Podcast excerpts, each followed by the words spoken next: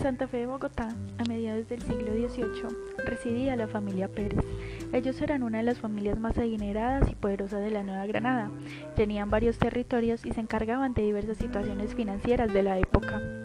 Federico Pérez, hijo de Miguel Pérez, es un joven de 19 años, apasionado por la lectura y escritura, que se enfrentaba a un gran dilema, una decisión que definiría su futuro, la cual era la carrera que iba a estudiar. Su padre, madre, abuelos y demás familiares lo incitaban a estudiar ciencias, ingenierías, matemáticas y medicina, pues querían un futuro comprometedor para él. Pero Federico no quería nada de esto. Había una profesión que él admiraba desde que él era un niño, y esta es la profesión docente. Tras la tensión familiar y personal por definir su futuro, Federico tomó la decisión de escuchar a su corazón y se metió a estudiar pedagogía.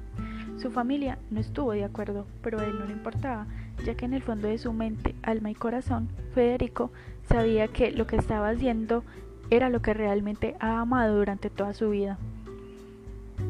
Pasaron los años y la graduación llegó. Federico fue uno de los mejores estudiantes, pues aparte de ser un buen alumno, esta era la profesión que él quería ejercer durante toda su vida, lo que siempre quiso hacer, un maestro de primeras letras.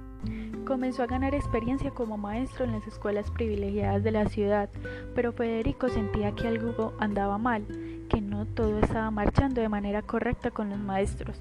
Federico comenzó a percatar que la labor maestra en la Nueva Granada estaba siendo tratada de una mala manera, pues el salario que les otorgaban en este entonces no era equitativo con el papel que ellos cumplían en la sociedad.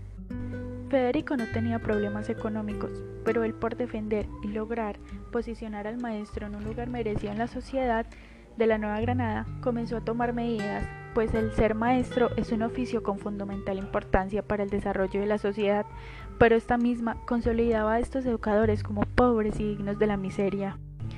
Federico no dejaba de hacer protestas, marchas y de pedir ayuda a las entidades del Estado, pues él quería ver que su amada profesión fuera respetada y se viera como los médicos, matemáticos y científicos, pues él pensaba que sin un maestro no tendrían tantos médicos, científicos y matemáticos exitosos.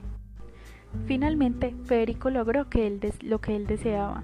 Los maestros tuvieron un reconocimiento mayor en la sociedad neogranadina. No fue fácil, pero fue posible. Federico nos invita a reconocer que el maestro es grande, que nuestra labor y profesión vale oro, y nos hace preguntar si realmente tenemos el papel que nos merecemos en la sociedad